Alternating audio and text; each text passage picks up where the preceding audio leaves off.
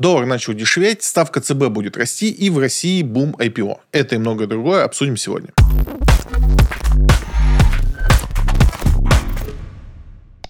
Доллар упал почти на 4 рубля после указа Путина о продаже валютной выручки. Путин подписал указ о принудительной продаже выручки экспортерам. Там не все так очевидно, деталей мы не знаем. Вроде как заставят на 100% продавать выручку, вроде как не всех, а по какому-то списку. Как бы суть понятна. Та история с долларом, которая у нас происходила, напомню, что курс доллара отчасти, не, не только поэтому, но и отчасти такой высокий, потому что просто физически доллара не хватает. Может быть, он стоит должен дешевле, по разным расчетам он может стоить там, от 80 до 90, это где-то его реальный курс. Этого не происходило, потому что физически долларов не было, потому что экспортеры выручку не заводили в страну. Опять же, по разным причинам. Где-то это было технически невозможно, допустим, как эта история у нас была с Роснефтью и рупиями в Индии, когда там рупии зависли, мы их не могли завести, тем более конвертировать какие-то другие валюты. Где-то этого не хотят делать, там, допустим, тот же Лукойл где-то аккумулировал за границей деньги, чтобы сделать предложение нерезидентам и выкупить свои акции. То есть по разным причинам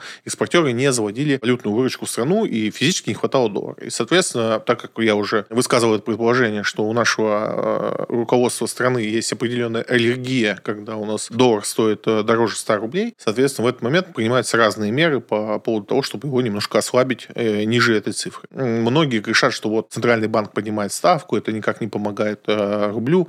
Это не может никак помочь рублю в рамках ситуации, когда у нас просто физически дефицит э, наличного доллара. На рынках мы заблокированы, то есть у нас прямого доступа, как раньше, к рынкам доллара нету. И, соответственно, мы вот просто страдаем от нехватки физических долларов. И отсюда было в целом очевидным решением заставить экспортеров продавать всю выручку в России. И, соответственно, это, по идее, должно решить ту проблему. То есть не всю проблему с долларом, как многие думают. То есть почему-то у всех есть э, такое мнение, что вот сейчас заставят экспортеров э, продавать всю выручку, и сразу у нас там доллар станет 65. Нет, это действие не решает всех проблем э, с курсом доллара. То есть их много. У нас, во-первых, инфляция. Если вы вспомните на подкасты, которые мы там записывали полгода назад, я много говорил о том, что нас ждет высокая инфляция, потому что во всем мире высокая инфляция, а у нас нет когда у нас инфляция была на уровне 1-2%, но это нереально, когда во всем мире гиперинфляция. То есть во всем мире, без исключения гиперинфляция, у нас инфляция ниже нашей э, среднегодовой. То есть если у нас среднегодовая по, за все время исследований там порядка от 4 до 6, как считать, то весной у нас инфляция была 2%, когда во всем мире гиперинфляция. Естественно, такого не может быть. И, естественно, к нам должна была докатиться инфляция. Да, у нас там были такие события, когда мы свой контур не пускали. Ну, условно я, конечно, говорю, не пускали инфляцию. Естественно, должно было все реализоваться. В том числе один из способов реализации инфляции в нашей стране – это ослабление национальной валюты. То есть, так как у нас большая часть товаров привязана к доллару, то есть мы что-то закупаем и привозим сюда, здесь продаем, соответственно, это через э, курс доллара должно было реализоваться. И сам факт того, что сейчас экспортеры будут продавать всю выручку валютную на территории страны, не решает вопрос инфляции вообще. То есть это никак не затрагивает. Это решает только одну маленькую часть с э, ликвидностью. То есть теперь доллара будет достаточно, условно достаточно. И опять же, так мы предполагаем, мы не знаем ну, в реальных цифрах, как это будет. Но по сути, э, это вот э, маленькую вот эту часть проблемы решает. И э, доллар на одном только этом решении там откатился на 4 рубля, там 96. Но это опять же такое спекулятивная история. Я думаю, что так или иначе правительство все еще будет озадачено удерживать э, доллар до 100 рублей. Я бы даже на это ставил ставки и деньги. Но в целом там сейчас, э, опять же, не возьмусь предсказывать ситуацию с долларом. Не думаю, что он э, может сильно ослабиться даже до 85. У меня, я в шутку написал в своем телеграме, когда это решение было опубликовано, что привет, доллар по 85, а 85, напомню, там нижняя оценка по российской аналитике. Да? То есть, если собрать всю аналитику по рынку, то 85 – это низшая оценка того, э, как аналитики представляют, сколько сегодня должен стоить э, доллар. Вот это будет 85 рублей. И я немного в шутку об этом написал, что привет, доллар по 85, и мне тут же в комментариях навтыкали, что ну не будет же он 85 сразу. Конечно, не будет. И вообще не факт, что мы туда дойдем. То есть это не так работает. Это может сработать э, и сильнее. То есть мы помним доллар по 54. Как это произошло? Ну не потому, что рубль укрепился фундаментально, он стал лучше доллара. Нет. Валюты было столько, что в таком объеме она никому не нужна было. Были такие же ограничения, то есть э, экспортеры продавали всю выручку, плюс у нас не было э, экспорта, мы практически ничего не покупали за границей потому что логистика была нарушена, и мы ничего физически не могли купить. У нас ни переводы не работали, а, ни поезда, ни машины не ездили. Ну, то есть мы, мы сидели с этими долларами, которые нафиг никому не нужны. Этот момент произошел из-за того, что у нас было слишком много долларов, которые в моменте никому не нужны были. И вот такая цена сложилась на него. Сейчас э, мы уже вернули все эти логистические цепочки, все переводы уже так, так или иначе решаются, как это делать. Да? Там понятно, что SWIFT э, не работает ну, полноценно, где-то он там еще работает, функционирует, но в целом SWIFT не работает. Но появилось много э, обходов э, всего этого, то есть логистика переработалась, э, там что-то везет через Казахстан, условно, что-то еще как-то. Больше стало поставок из Китая, и там тоже не все расчеты идут в юанях или национальных валютах. Такой ситуации, как она складывалась э, летом, не будет. По простой причине, то, что ну, спрос на доллар, а, он сильно выше сейчас. Опять же, там сезон отпусков, сейчас все будут накупать доллары и так далее. Не вангую, то есть я не пытаюсь предсказывать курс доллара, в этом нет никакого смысла. Я, опять же, много раз об этом говорил. Я не спекулирую на долларе, не вижу в этом смысла какого-то. Это просто угадайка. С таким же успехом можно играть в лотерею или поехать в казино. В казино еще и наливают бесплатно. Мне кажется, более интересный вариант. Но, так или иначе, мы четко видим одно. Правительство решает вопрос доллара дешевле 100 рублей. На это, наверное, можно, правда, ставить деньги. Насколько это все получится. Опять же, есть много разных мнений на этот счет. Кто-то говорит, что этих мер хватит до весны. Но, опять же, почему, я не понимаю. То есть мы не увеличим экспорт весной, не уменьшим импорт.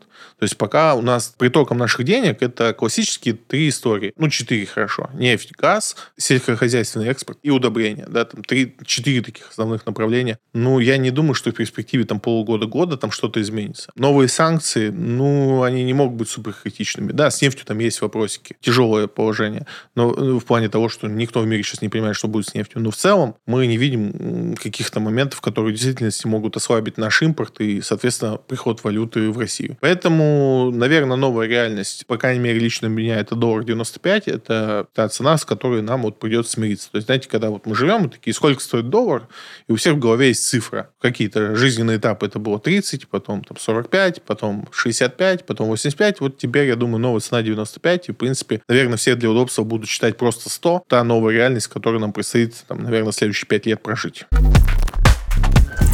Цены на газ в Европе превысили 600 долларов за 1000 кубометров впервые с 10 марта. Сложилась куча неприятных факторов. У нас есть э, Baltic Connected. Это трубопровод между Финляндией и Эстонией, и там какая-то непонятная ситуация. Нашли какую-то течь, и вроде там кто-то это сделал специально. В общем, там что-то мутное. Плюс к этому из-за событий э, в Израиле Израиль остановил газодобычу основную, да, которая есть, и теперь, соответственно, выпал определенный объем из мировой добычи. И третье, на заводах Шеврон э, там наклевали организовываются забастовки, и, соответственно, там может приостановиться сжижение. Вот эти все три фактора сработали вот э, в том направлении, что цена выросла практически там на 100 долларов, то есть от 500. Это временная ситуация. Нельзя сказать, что это новая цена на газ, и не стоит на это там, делать ставки. Как только начнутся разрешаться те или иные проблемы, все откатится. Да, там, конечно, поджимает сейчас набор запасов на зиму. Сейчас все страны будут набирать в хранилище больше газа, чтобы пройти спокойно зиму. Но не думаю, что с этим будет проблема. Если посмотреть по запасам, там каких-то ну, значимых дыр э, у каких-то стран не наблюдается, поэтому не думаю, что цена обоснована в 600 долларов. Это вот скорее из-за тех событий, которые вокруг происходят. Опять же, наш СПГ от этого тоже прекрасно себя чувствует. Наш СПГ, опять же, никаких санкций не наложено. Новотек сейчас должен себя чувствовать очень хорошо, но не значит, что акции Новотека себя будут чувствовать хорошо, у них там своих проблем хватает. Вот э, ситуация с энергетикой, она не становится лучше, потому что всем нужна дешевая энергия, а ее по-прежнему нету, и те события в мире, мире, которые происходят, как бы не помогает в этом вопросе. Трейдер дал прогноз о росте цены нефти до 100 из-за войны с Хамас. Наверное, только ленивый пока не дал прогноз нефти по 100 из-за чего-либо. События в Израиле — это очередная такая возможность дать прогноз нефти по 100. Тут, опять же, надо понимать, как относиться к таким прогнозам. Никак. Да, события, которые развиваются сейчас, могут привести к тому, что нефть улетит в космос и сильно выше 100. Если у нас там все это, весь конфликт э, будет э, раскручиваться по спирали, а там ну, не очевидно, что все прям заканчивается. Израиль находится в положении, когда пять соседних стран к нему имеют какие-то претензии, и непонятно, насколько они вообще хотят в этот конфликт войти. И если это все сложится, то, конечно, будет э, ужасно. И с точки зрения людских потерь, ну, уже сейчас это все ужасно, но и в целом может развиваться еще хуже. И если это все развьется в худшие вариации, даже сложно представить, сколько будет стоить нефть.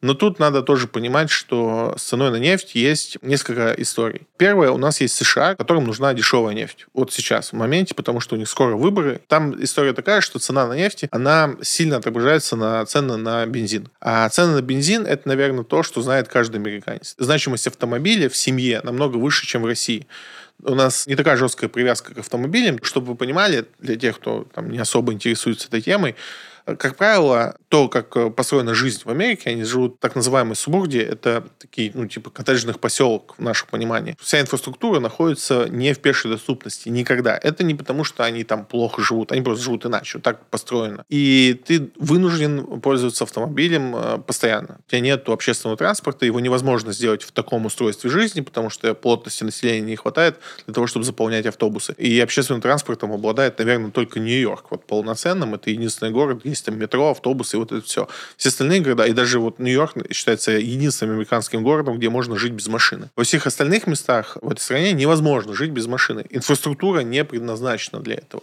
То есть вы все ездите на машинах. В России сильно все не так. В Москве можно жить без машины вообще супер прекрасно, вообще никто по этому поводу не парится. И, в принципе, в городах у нас а, можно жить без машины, не испытывая каких-то особых сложностей. Да, а машина у нас считается там неким статусом и вот это все, но Опять же, это вот продление этой истории. То есть мы можем жить без машины, поэтому в целом люди не знают, сколько стоит бензин. Не все, и, конечно, те, кто ездит на машине, знают, но у нас это не является такой на уровне всей страны какой-то проблемой, которую мы там за все переживаем. Да, если цены сильно вырастают, мы можем об этом новостях слышать и как-то обсуждать это, но это не то, что касается каждого. В Америке это именно такая история. Это как у нас, не знаю, там сахар. Повысилась цена на сахар в два раза, и все с ума сходят. Вот там примерно так с бензином. Соответственно, Америке категорически нужна низкая цена, иначе на выборах не пройдут те, кто должен пройти. Второй вопрос, что и Америка, и Европа находятся в очень плохом экономическом состоянии не в плане, что они там разваливаются, мы сейчас не про это, а в том, что они э, уже год стоят на пороге рецессии и пытаются туда не свалиться. Ситуация, ну, не критическая, но очень шаткая, и любые перекосы, любые усложнения могут свалить, в том числе Америку. Европа уже, я считаю, что она уже зашла в рецессию, они это отвергают, но это не так важно. Суть в том, что в очень шатком состоянии находится очень много стран. И э, цена на нефть перевалит весы в ту или иную сторону. То есть дорогая нефть э, не позволит избежать рецессии ни Америке, ни Европе, ни другим пограничным странам. Дешевая нефть э, нужна им всем просто для того, чтобы не свалиться в рецессию. При этом э, дорогая нефть нужна всем странам ОПЕК+, потому что они наполняют с этих денег бюджет. Но если они передавят ценой на нефть, то сделают дорогую нефть, Америка и Европа свалятся в рецессию, то нефть улетит там на 40, то есть подешевеет в два раза, как минимум.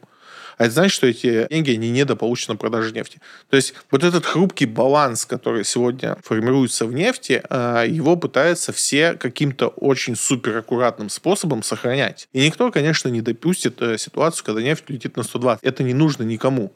Ни тем странам, которые это продают, ни тем странам, кто это покупает. Вот вообще никому. Да, есть э, расход в интересах. Да, Америка бы хотела э, цену нефти где-то там в районе 60 долларов, а страны ОПЕК плюс хотят э, нефть где-то 85. И кто победит, пока непонятно. Сейчас кажется, что ОПЕК побеждает. Да, американцы тоже там, они увеличивают добычу, они пошли с Венесуэлой на уступки, да, для того, чтобы она свою нефть на рынок запустила, чтобы как-то надавить на цену.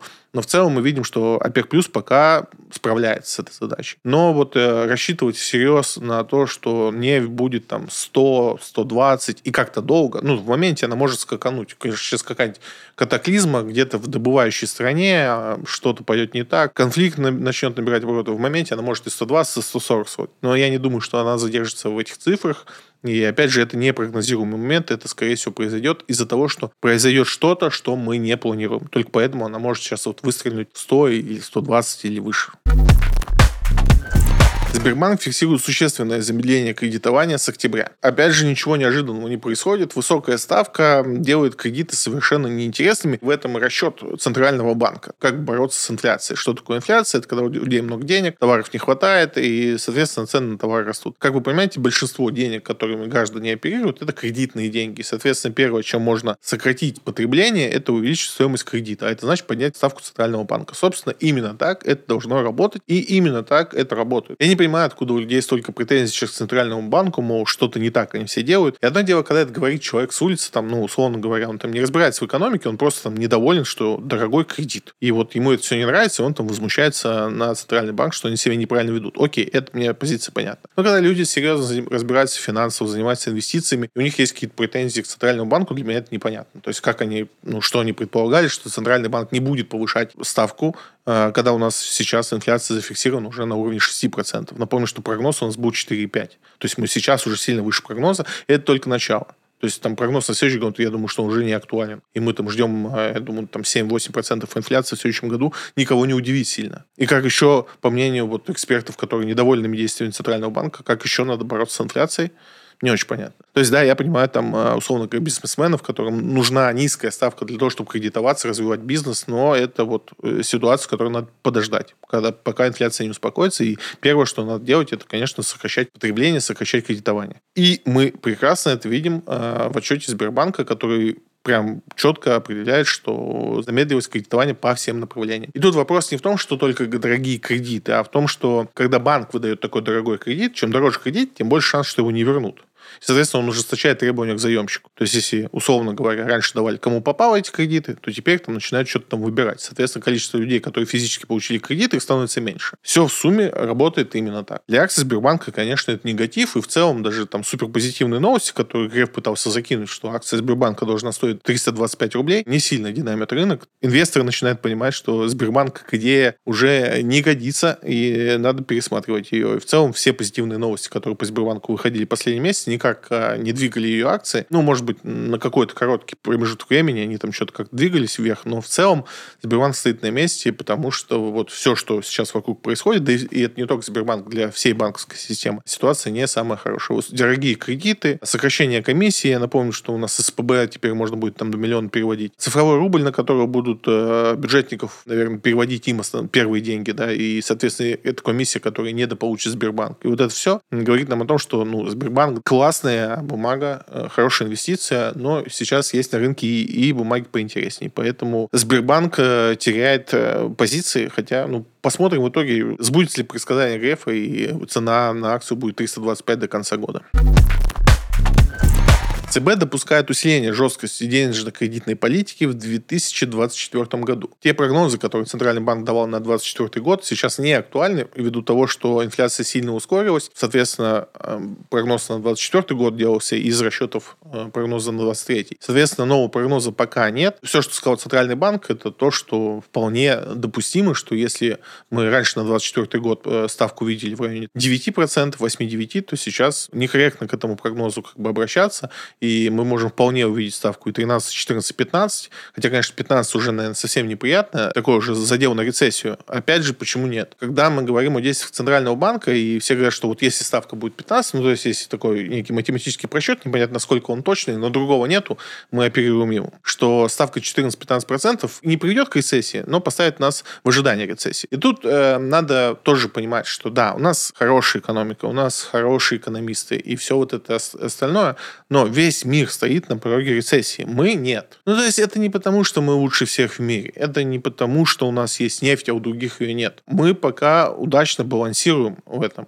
Но это не значит, что нас не может ждать то же самое у нас некоторые э, вещи происходят с задержкой, с пингом, с опозданием, как хотите назовите. Даже инфляция. Мы входим в инфляцию, и то 6% инфляция мы сейчас говорим, что это очень много, но это много относительно расчетных, потому что расчетная было 4,5. При этом, э, если мы возьмем среднюю инфляцию в нашей стране, она так и будет 6. То есть мы не живем сейчас в моменте высокой инфляции. Напомню, там Америка живет э, в инфляции, невиданной для нее, три раза выше средней инфляции, к которой они привыкли. Инфляция там сейчас 3,7%, э, при том, что средняя инфляция у них годовая, если посчитать опять за последние 20 лет, это 1,2. То есть у них инфляция в три раза выше, чем средняя. У нас она просто средняя и при этом мы там что-то переживаем жалуемся. И, конечно, если инфляция разгонится в три раза выше, чем мы привыкли, то есть если у нас инфляция будет 18%, какая у нас ставка будет? Ну, конечно, никак даже не 13, даже не 15. И, естественно, мы в ситуацию, когда наша страна будет стоять на грани э, рецессии. В этом не будет ничего удивительного. Пока мы с этим справляемся. Пока наш там экономический корпус, Минэкономразвития, Центральный банк как-то все это сглаживают. Но это не значит, что эти события могут не настать. Поэтому ЦБ допускает усиление ДКП. Никакой проблемы э, ну, в этом нет. И не стоит переживать. Все начали писать о том, что вот в 2024 году нас ждут высокие ставки. Нас могут ждать высокие ставки, если будет высокая инфляция. И в этом нет противоречий. И Центральный банк не может управлять инфляцией. Если вы знаете, как устаканить инфляцию сейчас в нашей стране, пожалуйста, напишите об этом в комментарии.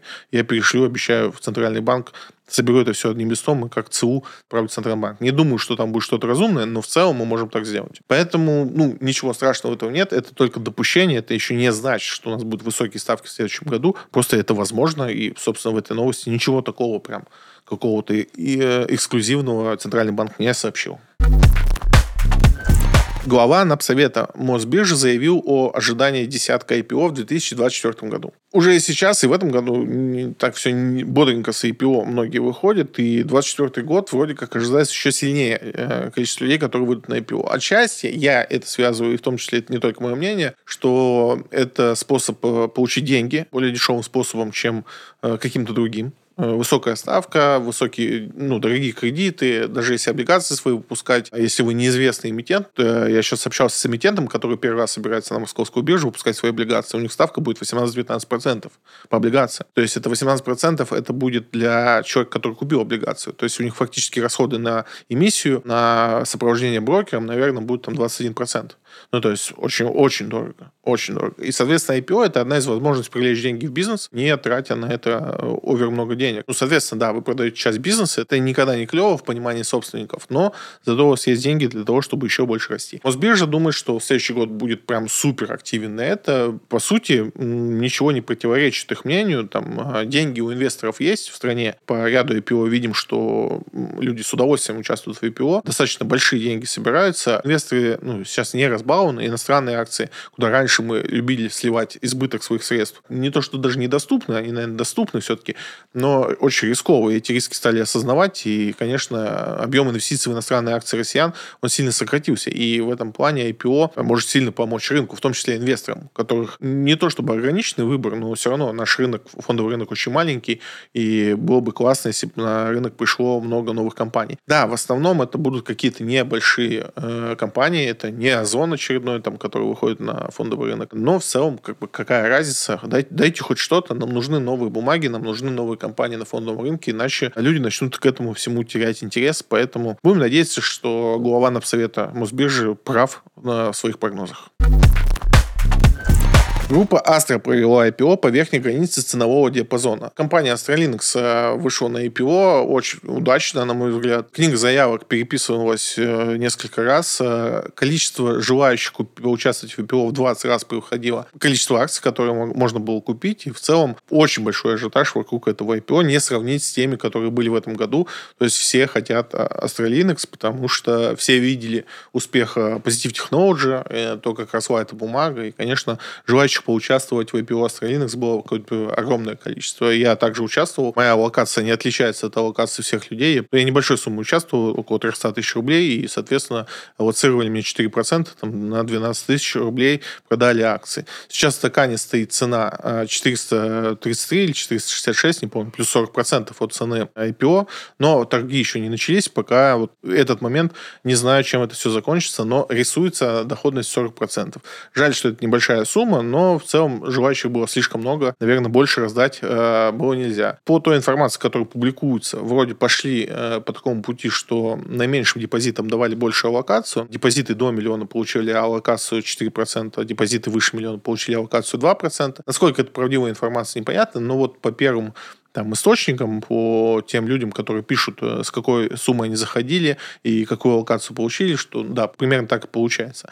Ну, по сути, э, торги еще не начались фактически. Может быть, сейчас акция упадет. Э, посмотрим, что с этим будет дальше. Обсудим на следующей неделе, как там все чувствуют акции. Но в целом ситуация с IPO Astralinux, конечно, супер крутая для рынка. Многие после там, последнего IPO Кармани как-то подразочаровались, потому что компания ну, повела себя ну, не то чтобы нечестно, но, мне кажется, отчасти несправедливо с инвесторами да, по размещению, то вот, э, наверное, IPO Astralinux будет такое показательным для тех, кто в будущем собирается. И вот как в прошлой новости мы говорили, что в следующем году нас ждет э, волна IPO. Все будут равняться на IPO Astralinux, я уверен, потому что помимо там какого-то созданного ажиотажа, да, потому что видно было, что компания вкладывалась в рекламу этого события и разговаривала с блогерами на YouTube, там, и давала интервью сколько хочешь. Компании редко так себя ведут без а, особой надобности. То в целом люди все равно заинтересованы в компании, люди понимают, что делает компания, как она делает, какие у них перспективы, и с удовольствием поучаствовали. Больше 100 тысяч человек поучаствовало в IPO Astralinux.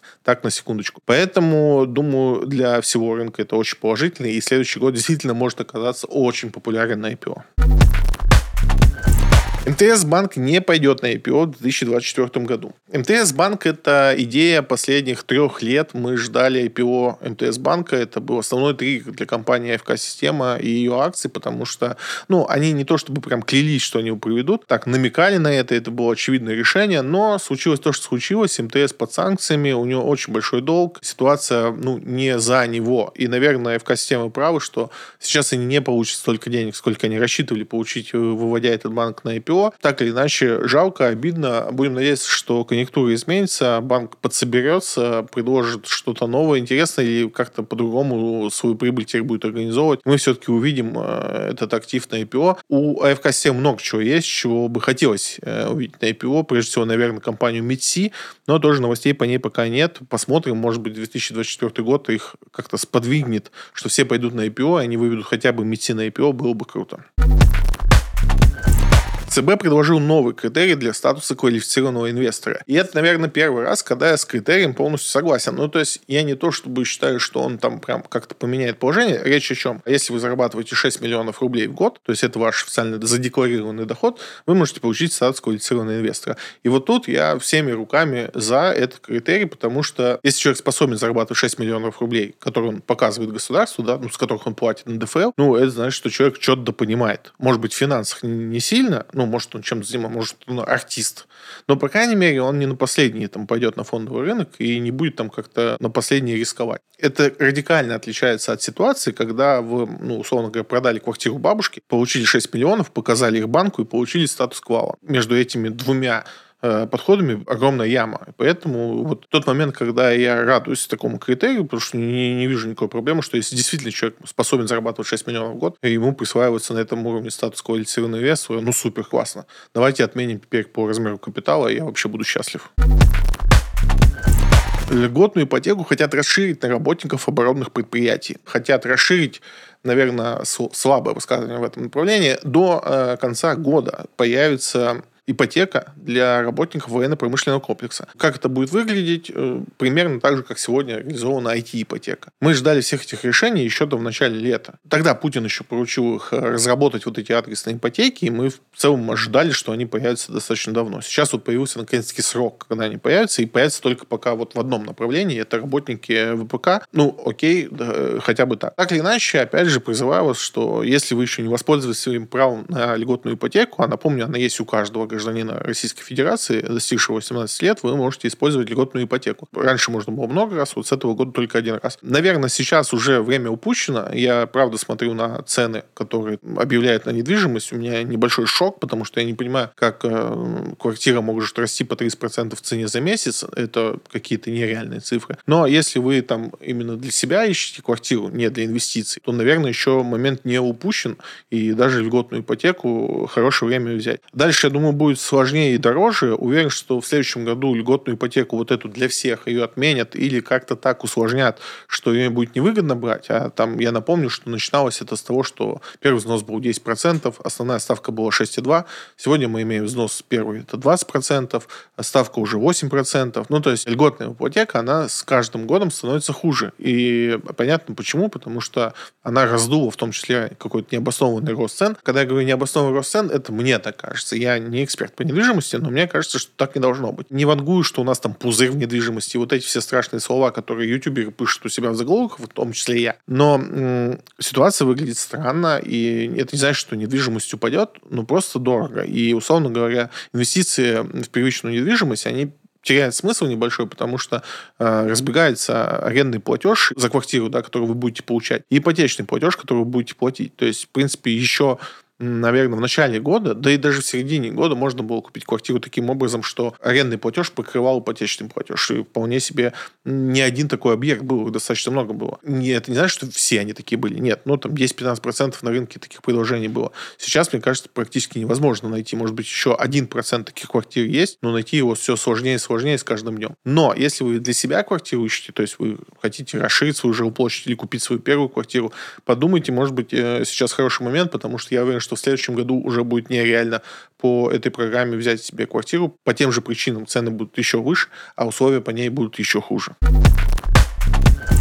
Иранская техника пробивается в Россию. Пробивается, конечно, наверное, пока громкое заявление. В чем там ситуация? У нас есть заводы LG, Samsung в основном, которые не работают сейчас. И наше министерство э, вышло компаниям и достаточно ультимативно заявило, что если с 1 января 2024 года они не запустят производство, то э, эти заводы у них заберут. И это я так своими словами и грубо, там, конечно, все литературно, научно и юридически, но смысл такой. LG, значит, попыталась найти кого-то на контрактное производство, то есть какого-нибудь условного российского балю на свою мощность перевести, но э, вроде как не особо успешно. Samsung вообще не комментирует, что он там делает. И вот появляется иранская техника. Иран э, находится уже давно под жесткими санкциями, и они вот дожили до того, что, в принципе, у них там пару брендов своих таких достаточно крупных появилось. Это не то чтобы их самостоятельная разработка, конечно, там на 80% компоненты такие же китайские, как и везде, но производится это у, у них э, под их брендом, там даже что-то есть их внутри. И как бы они претендуют на вот эти мощности в том числе, то есть они предлагают их и выкупить, и арендовать под производство, то есть какие хочешь варианты. Есть там некоторые вопросики, которые пока ответ не имеют. Иранская техника, она больше такая на азиатскую манеру сделана. Мы к такой не то, что не привыкли, но ее дизайн будет в России вызывать вопросы. Я не знаю, как, как объяснить, на что она похожа. Э, наверное, на что-то из начала там, середины 90-х. Вот так эта техника выглядит. Не прям поголовно, то есть я не хочу иранскую технику. Она может быть даже хорошая. Она дороже, чем китайская, хотя из тех же собрано компонентов, но это такая же проблема, как и в России. То есть мы свою собираем, она у нас тоже дороже, чем у китайцев. Но э, у них действительно есть специфический взгляд на дизайн. Он просто другой. То есть у них другое представление о том, что такое красиво. Это вот если вы, не знаю, там э, в Таиланде будете покупать элитную недвижимость, то у вас холл первого этажа, он будет весь в золоте. Мы так давно уже не делаем, у нас это считается немного выше вычурным цыганским стилем и вот это вот все.